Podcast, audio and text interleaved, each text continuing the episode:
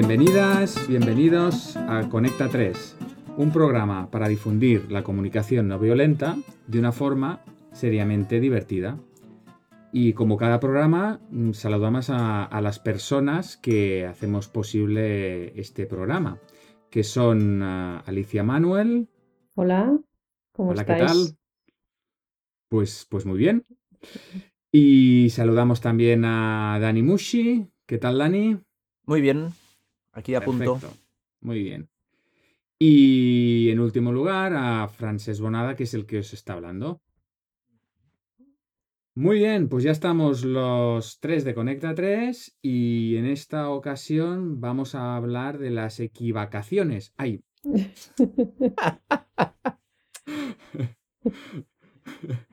de las equivocaciones. No, Has po- era un chiste muy fácil, ¿no? Este. no has podido evitarlo, No ¿no? he podido evitarlo, lo siento. Yo me he imaginado ya estar de vacaciones, o sea, tu equivocación. Las equivocaciones, o Las sea, consecuencias. equivocaciones, que son las equivocaciones que haces en vacaciones. ole.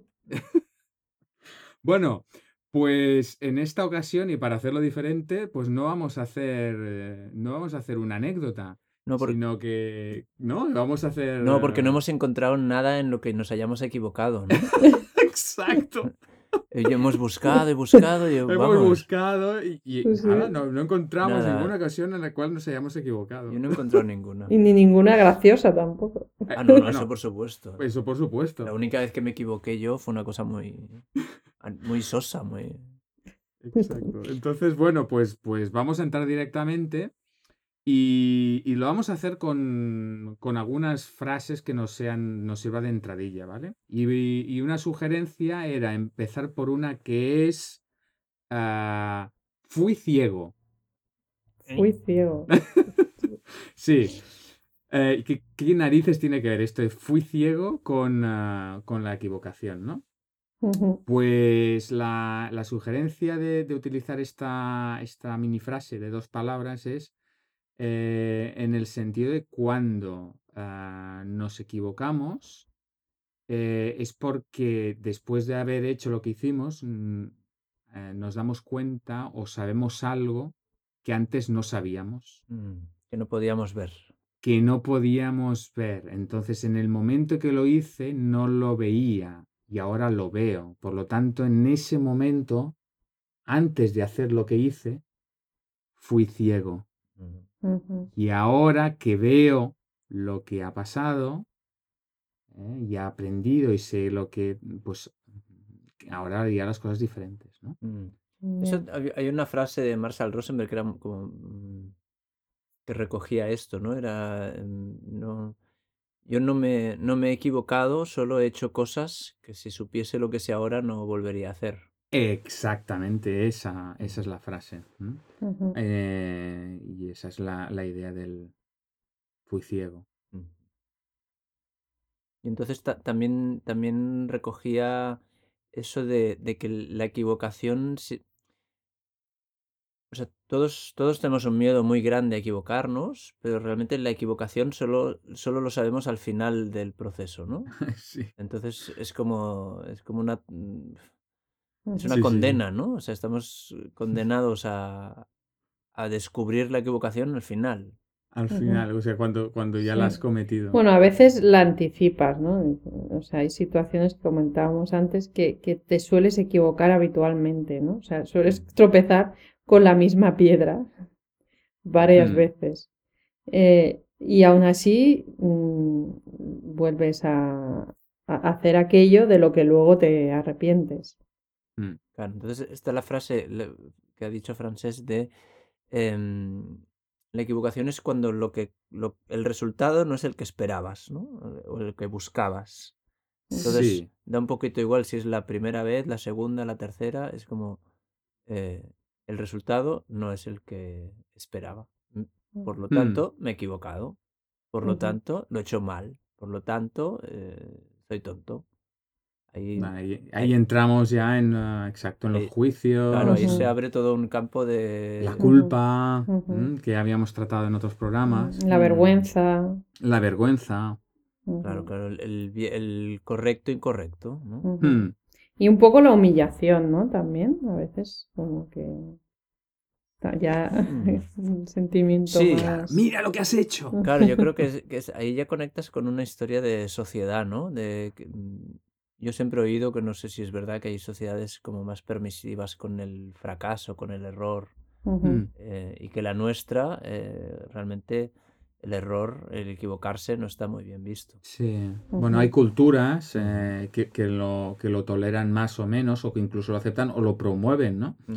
De hecho, ah, en la- las, las empresas que son innovadoras eh, promueven el error, o sea, no lo castigan. Es decir, antes de que nos sacan un producto exitoso, han tenido ocho prototipos que no lo han sido. Si castigamos el error, no se puede provocar, no se puede generar algo diferente. Entonces, las culturas innovadoras son culturas no- que no solo lo toleran, sino que lo... A ver, no es que lo promueven en el sentido de que, hombre, no- una cosa es la equivocación, otro- otra cosa es la negligencia, ¿no? Claro, pero, no pero- conseguir lo que esperabas no, Mm. no, no es un problema, ¿no? Es como, se puede ver casi, casi una oportunidad, ¿no? Claro. Ahora me he imaginado por un momento una vida en la que el error no fuera penalizado, ¿no? O, o el equivocarse formara parte de, de la normalidad y no te hicieras todos esos juicios después. Y hostia, me, me he sentido tan tranquila, tan relajada, eh, que la verdad vale la pena Claro. intentarlo. Claro, es que yo creo que hay, ahora, em, hem- hemos dejado este, la preparación de este programa mm, no, no en el aire, porque, porque mm, lo hemos preparado, pero sí que es verdad que creo que va a ser un programa que va a dar a reflexiones eh, durante el programa, ¿no? Y estoy pensando que el, que el error, el equivocarse, a nivel de supervivencia, eh, la penalización es muy grande, ¿no? Entonces, en nuestra, en nuestra sociedad, que la supervivencia más o menos está garantizada, es, ese peso tan grande que tiene el error en la supervivencia lo hemos trasladado a la creatividad, a las relaciones, al desarrollo, a... Entonces, eh, tenemos el peso del error en nivel supervivencia aplicado a cosas que no son de supervivencia. Claro. Entonces no nos permitimos equivocarnos en cosas que no es tanto problema. Que no son de vida y muerte. No, claro, no hay tanto problema. Que incluso es hasta bueno equivocarse. Claro, yo no hace mucho estaba grabando un vídeo eh, para YouTube de, de chacales y jirafas y, y tenía como una sensación de, de mucha exigencia, ¿no? Y dices, bueno, eh, el primer vídeo que grabas y que cuelgas puede tener errores. De hecho, eh, tendrá errores y de hecho eh, será muy útil que los tenga para, para ver lo que quieres, lo que no quieres. Pero es como que ese peso de supervivencia está aplicado a campos que no, Mm, que no tocan, sí. no tocan. Mm. Bueno, y en esto de la del, de equivocarse, mira, me equivoco al decir equivocarse. Hoy, hoy, es- hoy muy esta vez bien. lo he hecho involuntariamente. Hoy va a estar muy bien porque todas las equivo- equivocaciones mm, no hay problema. Sí, pero esto me conecta con el, con el, con esto del, un, poco la, la frase de es imposible, o sea, no te puedes nunca equivocar, en el sentido siguiente. Esta sería las- la Sí, segunda frase Sería lapidaria. la segunda frase. Suel- es imposible da- equivocarse. Y, y, eh, ¿Qué quiero decir con esto? Es como, a ver, haré un símil futbolero, los que no sean futboleros, pues mira, lo, lo- lo siento. ¿no? Pero es como aquel que, que en, en el partido, ¿no? Saca, hace unos cambios en, el, en, el- en medio del partido y, y pierde 3 a 0. Entonces, claro, ya viene el, cuando acaba el partido, dicen, ah, ¿ves? Esto no lo has hecho bien. Ujú. Ujú. Dice, hombre, machote, yo una vez acabado el partido también sé dar aquí las lecciones de todo, ¿no? Entonces, en, en las equivocaciones para mí pasan un poco lo mismo. Tú haces algo para conseguir un resultado deseado, pero hasta que no lo haces, no tienes el resultado y por lo tanto no puedes juzgarlo. Por lo tanto, la única manera de juzgarlo es hacerlo.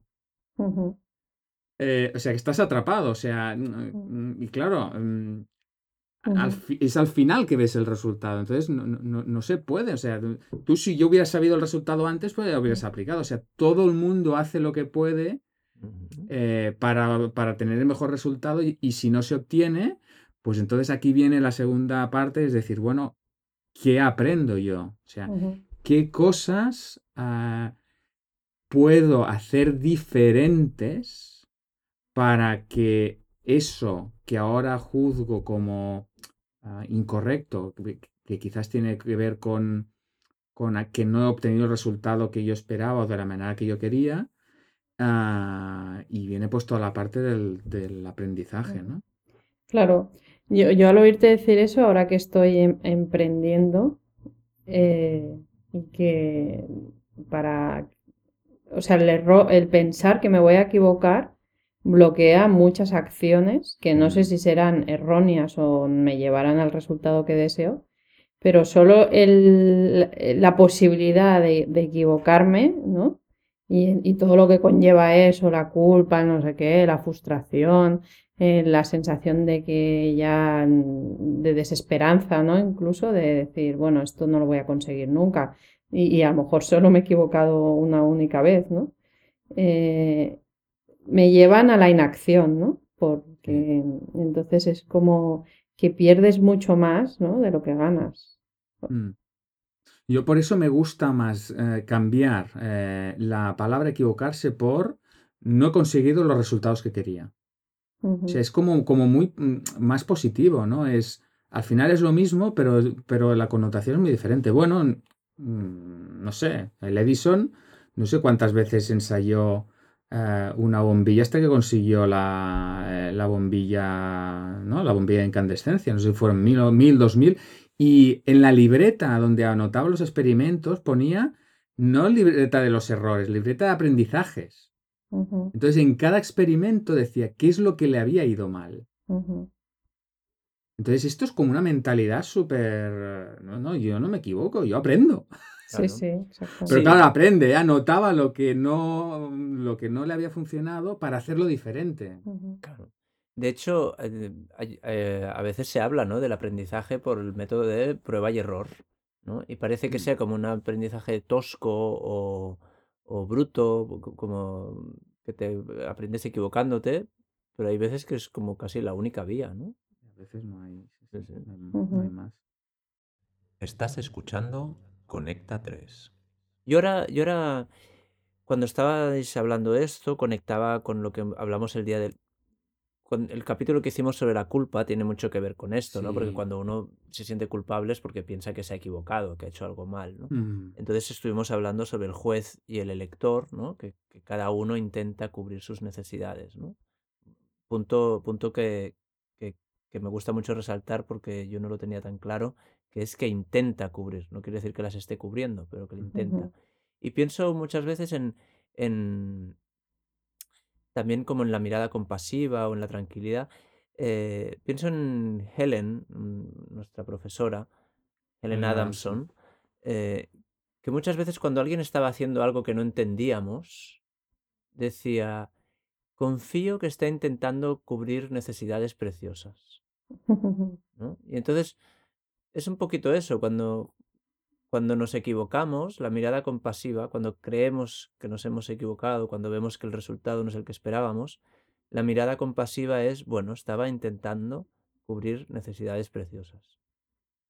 Y se abre el segundo capítulo, que es el de francés, de, vale, si no lo has conseguido, eh, ¿qué, podrías haber hecho diferente? ¿Qué podrías haber hecho que, que fuese más, más directo ¿no? a, esas, a esas necesidades? Entonces, mm. bueno, hay todo un, campo de. Sí que es verdad que hay un campo de aprendizaje. Mm. Y en el aprendizaje aquí antes, cuando estábamos preparando el programa, Alicia ha comentado algo que, que, para mí, o sea, me ha, abierto la, digamos, me ha hecho la luz, ¿no? Es decir, em, lo que comentaba Alicia que era, ¿no? Que, había una parte que es la que, ha, ¿no? Cuando hacemos algo, la, la, que juzga y la... La que elige y la que elige, ¿no? Bueno, la que eh, dice, me he equivocado, ¿no? Y, y, y, la que ha...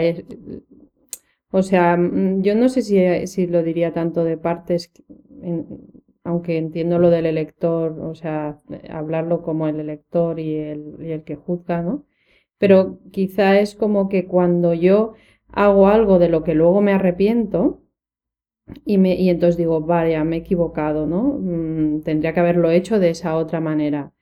Mm. Pero en realidad eh, no lo tengo tan claro que eh, lo quisiera hacer de esa otra manera, sino que en realidad acerté haciéndolo como lo hacía, porque en ese momento estaba cubriendo necesidades valiosas para mí. Mm. Y de hecho, como no sabía hacerlo de otra manera, porque si no lo hubiera hecho de otra manera, o, o- o no es que no supiera, es que escogí esa simplemente, escogí Vale. esa, surgió esa, ni siquiera a lo mejor escogí, simplemente me salió automática o lo que fuera. Mm, pero lo que más me hiere a mí o lo que más me bloquea es el, el juicio posterior, ¿no? De, a ves, Mm, tendría que haberlo hecho de otra manera. Vale. Eso no se hace. O me han dicho que he sido mala haciendo eso. O bueno, todos esos juicios de después, ¿no? Pero en Mm. ese momento eh, es más simple, ¿no? Es más natural, es más espontáneo. Claro. Entonces, lo, lo que me parece in- interesante de la- del aprendizaje es que sea integrativo, es decir, que el aprendizaje sea escuchando eh, mm, la parte que, que nos llevó, escuchar las necesidades que nos llevaron a hacer lo que hicimos, Ujú. ¿Eh? O las necesidades que intentamos cubrir cuando hicimos lo que hicimos, y las necesidades del juez que está diciendo que eso está mal o está diciendo ahí barbaridades acerca de nosotros. Es escuchar las dos partes Claro. eh, para encontrar una estrategia que pueda satisfacer esas dos partes nuestras y eso es lo que se recoge como aprendizaje. Entonces, a mí me parece interesante no olvidarnos que, que cuando hay una lección y hay un juicio, eh, cojamos estas dos partes, incluso la del, la del chacal que tiene necesidades muy importantes por cubrir, las busquemos y encontremos estrategia para aprender. Bueno, pues eh, y hablando de aprendizaje, eh, casi que lo que nos toca es volver a aprender sobre la gestión del tiempo, ¿no?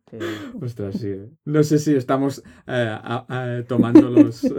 No sé qué- Nos hemos vuelto a equivocar. Nos hemos vuelto a equivocar. cubrimos intentamos cubrir necesidades preciosas de expresión, contribución e intensidad. Sí, sí, sí, sí. En fin, eh, creo que Francesc tenías un cuento estupendo como para poner el broche a esto, ¿no? Sí, a ver, eh, es un cuento que habla de tomar decisiones y de equivocarse. Y es un cuento que escribí hace ya unos añitos, en el 2012, y me gustaría, me gustaría poder leerlo aquí en el espacio de Conecta 3. Pues al ataque. Venga. Ah, el cuento se llama Tara. Y dice así. Tara eh, era una chica que hacía demasiado tiempo que vivía tranquilamente en su pueblo y había decidido emprender el viaje de su vida. Quería conocer nuevos lugares y gente nueva para aprender todo lo que pudiera. Había preguntado a un montón de gente, pero lo que no tenía claro era cuál era el mejor camino para conseguirlo.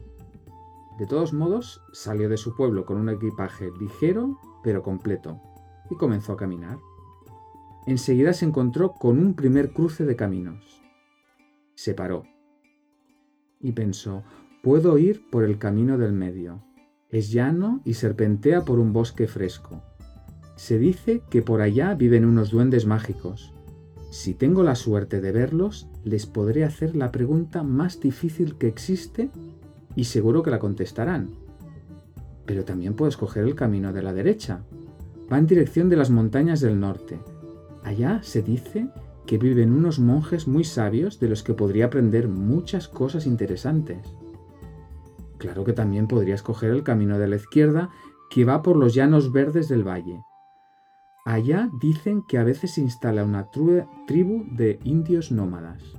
Seguro que podría visitar muchos lugares desconocidos y aprender de la gente que pase por allí. ¿Y si escojo el camino equivocado? Caminar y caminar para descubrir al final que aquel no era el mejor camino. ¿Cómo podría recuperar entonces el tiempo perdido?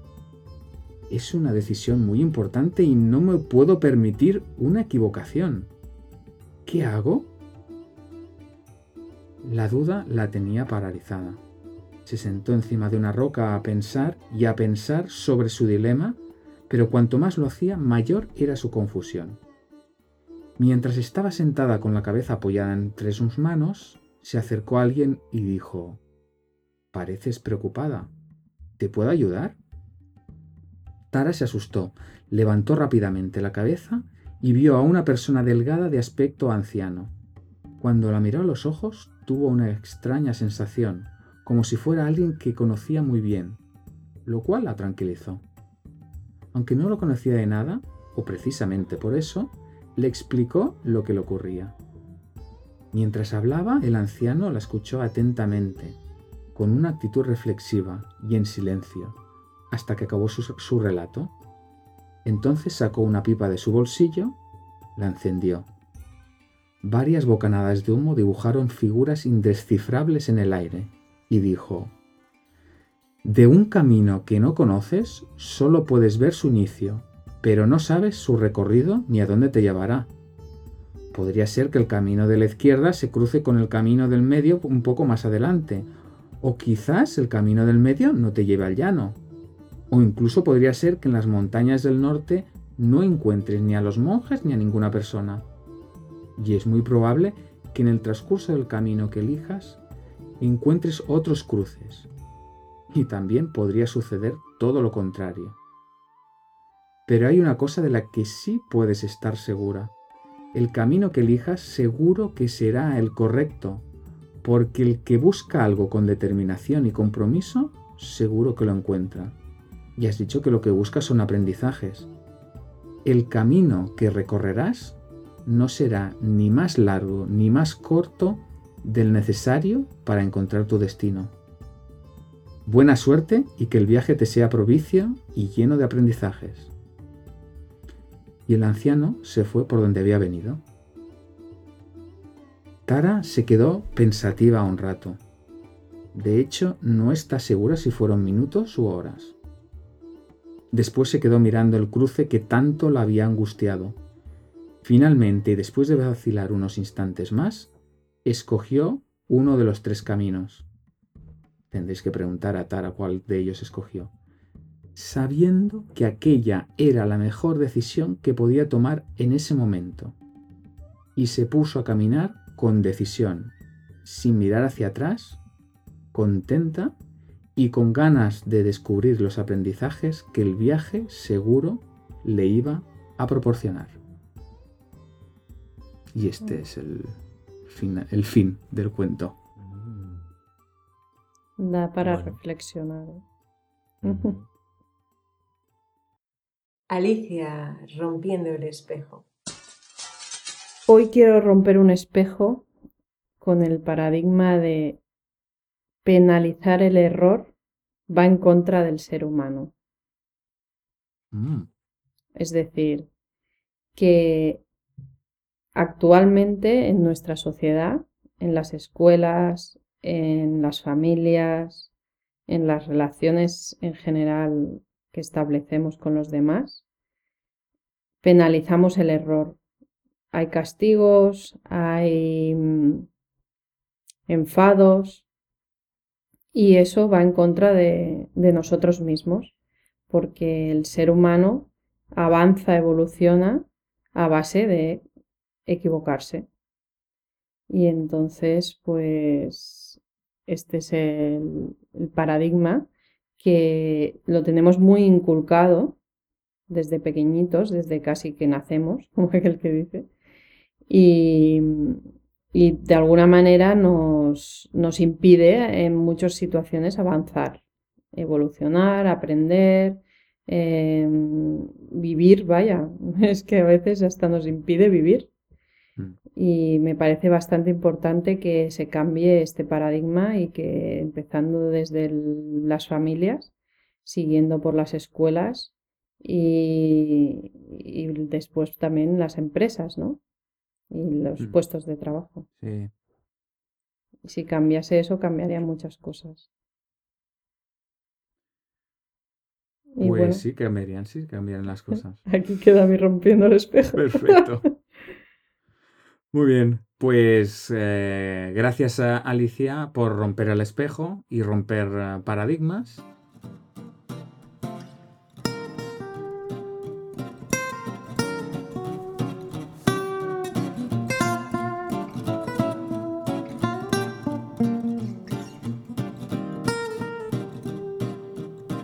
Bueno, creo que tenemos una, una llamada.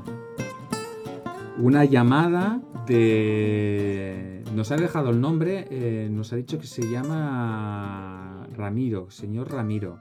A ver, eh, ¿hola? Hola, Hola, mm, señor Ramiro, ¿no? señor Ramiro. Muy bien, pues eh, usted dirá. Pues bueno, yo... ¿Qué tal? ¿Cómo están ustedes? Pues bien, Bien aquí, pasando el Vale. rato. gracias. Lo primero, decir que me encanta vuestro programa, que, que lo veo siempre y, y que tengo una consulta. Es con tema de corazón. Ah, pues usted dirá. Pues mire, yo soy hipertenso. Tengo como 18 de mínima y 21 de máxima. Yo creo que está compensado, pero por, porque no sé si es capicúa o es... Bueno, la pregunta es si la sal debo evitarla por completo o no. Ostras, yo, Eh. yo no entiendo de estas cosas. Eh, claro, no- nosotros no somos médicos. Al principio la sal, el, Pero- en principio sí que sube la tensión. Yo Pero- tengo entendido eso, por lo tanto. Pero ¿cómo, cómo que no entienden esto? Que esto no es saber vivir. No, no, que se- se ríe, no es saber vivir. Usted no es... No, me temo que no. Usted no es Manuel, no es Manuel No. Torre Iglesias. No, no, no, no, No, ay, esto, No, no, esto es Conecta 3. Ahora viene cuando le decimos no, se ha equivocado.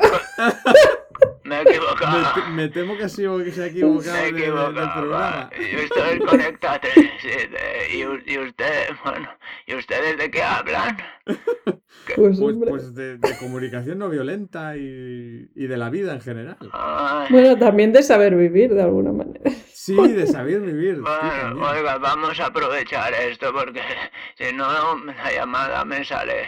A ver, eh, entonces ustedes hacen comunicación no, no violenta, ¿no? No como, violenta. co- como de hablar bien. eh, bueno, a ver, co- ¿cómo? Es que estoy improvisando, No, claro. no, oiga, tire, tire. No, pero ¿Cómo, adelante. ¿Cómo le digo yo a mi mujer que un poquito de sal sí que le puede echar al pollo, al pollo hervido? ¿Cómo es? Porque yo le digo, coño que estás tasoso, pues le sal. Y, y me dice que me va a subir la tensión. Y es un, es un drama. Está ¿Cómo, usted agobiado, vaya. sí, ¿cómo- ¿Qué le digo? ¿Cómo se lo digo? Pues nada, mm, usando la comunicación no violenta podría, Bueno, dígame, dígame. bueno, podría usted decirle, quizá es que ella esté preocupada, ¿no? Por, por usted, esté queriendo eh, contribuir a su salud Va. y, y- y entonces eh, empatice primero con ella, ¿no? De- y luego a ver si tiene usted suerte y puede usted decirle que está agobiado y que necesita disfrutar un poco de la vida también. Un poco de alegría con la sal, ¿no? Vale, a ver, recapitulo.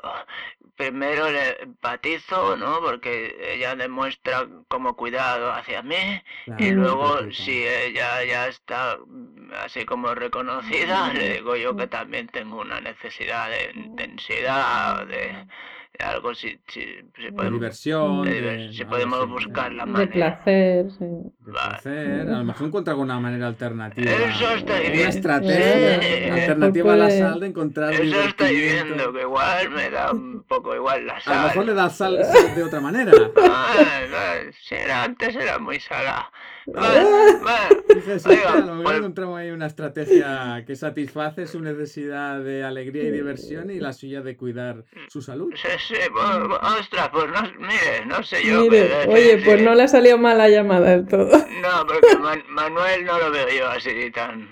Bueno, Bueno, está bueno. muy bien. Señor, eh, caballero, señorita, eh, muchas gracias y, y- Encantado, señor y Ramiro. yo les buscaré por Conecta 3, ¿no? Sí, si nos quiere llamar otra vez, encantado. Vale, muchas gracias. Venga, adiós. Fíjate, Venga.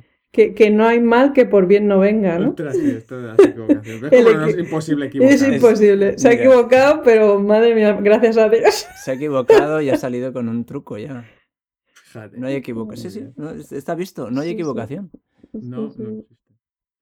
Bueno, pues oye, ya hemos pasado la, la llamada y, y creo que tenías, ah, Dani, preparado un test. Em, sí, lo que, claro, ¿qué, ha- qué hacemos? ¿Cómo, qué- cómo nos, nos equivocamos o no? Llevamos media hora de programa. em, Podríamos preguntar a nuestros escuchantes si están Claro. dispuestos a escucharnos unos Ah, minutos más. de Nos falta propina. también la voz del escuchante. ostras, la voz del escuchante. El Venga, hagamos el test rápido, va, que yo le tengo, Venga, yo le vamos, tengo vamos, ganas. venga, va, que- le tengo que nos ganas, le tengo ganas. Venga. Eh, luego recortaremos algo, no sé qué recortaremos. Venga, test, venga. No eh, sé qué vas a recortar, dis- pero bueno. disparo. Em, eh, eh, Alicia, Dime. pregunta. Emilio llega a su casa y la encuentra hecha unos zorros. Ataca a sus hijos al grito de Sois unos cerdos y esto es una pocilga, me ponéis enfermo. Al acusar a sus hijos de ponerle enfermo, Emilio está confundiendo A. A sus hijos con personal de limpieza. B. El estímulo con la causa. C. Cerdos con gorrinos. ¿Y se supone que tengo que decir la correcta? no te equivoques. Tú no eliges. equivoques. Bueno, a mí me mola la A. Te mola la. a me ha molado la A. A sus hijos con personal de la limpieza. Sí, sí, sí, sí. O sea, yo creo que se ha equivocado. Muy bien, o sea que el estímulo de la causa no tiene nada que ver aquí. No, no, no, no, no. Aquí no tiene nada que ver. Eh, No hay error. no hay error. Francesc, Francesc, Venga. se le pidió a Pedro que tradujera, que tradujera a un lenguaje de chacal, de, perdón, se le pidió a Pedro que tradujera a un lenguaje de jirafa informal, jirafa de la calle, la frase Tengo necesidad de apoyo. ¿Estás dispuesto a ayudarme esta semana? A. A ver. Así es como tradujo Pedro. A. ¿Te suelto una coz o vas a ayudarme? B. Me gustaría que me ayudases. ¿Qué te parece? C. Eres más vago que el sastre de Tarzán. Hombre, a mí la, la primera me gustaba por lo de la coz y la jirafa, ¿eh? Vale. en- Entonces eliges, Ah. eh, ¿vas a ayudarme o te suelto una coz? Lo que pasa es que me gusta, pero voy a optar por la B. Por la B. No sé. Me gustaría que me ayudases. ¿Qué te parece? Sí, sí, venga, Bueno, parece muy ceneúbica. Sí, parece Muy ceneúbica. Alicia, Otra cosa es que te ayude. me gusta, ¿eh? Alicia. Pepa ve a su marido Paco hablando con la florista con complicidad.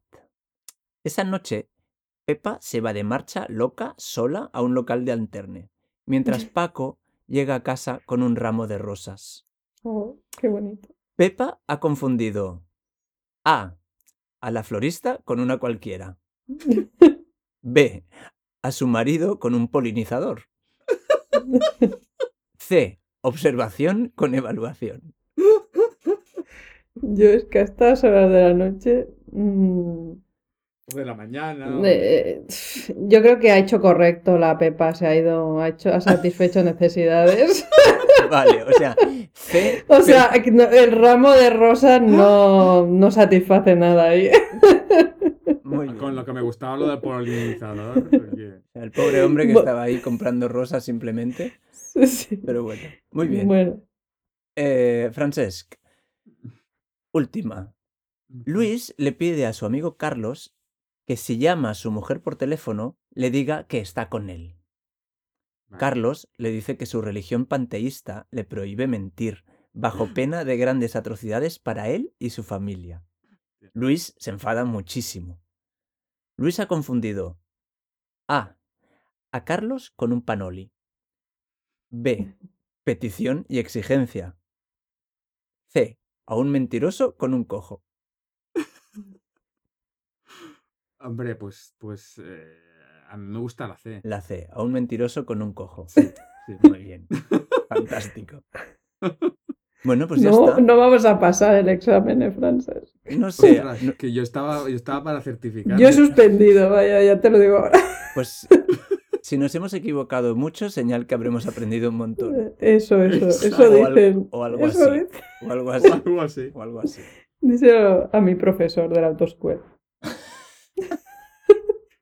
Pues si os parece, ya clausuramos el programa. Clausuramos el programa. Casi, casi que ni haría resumen.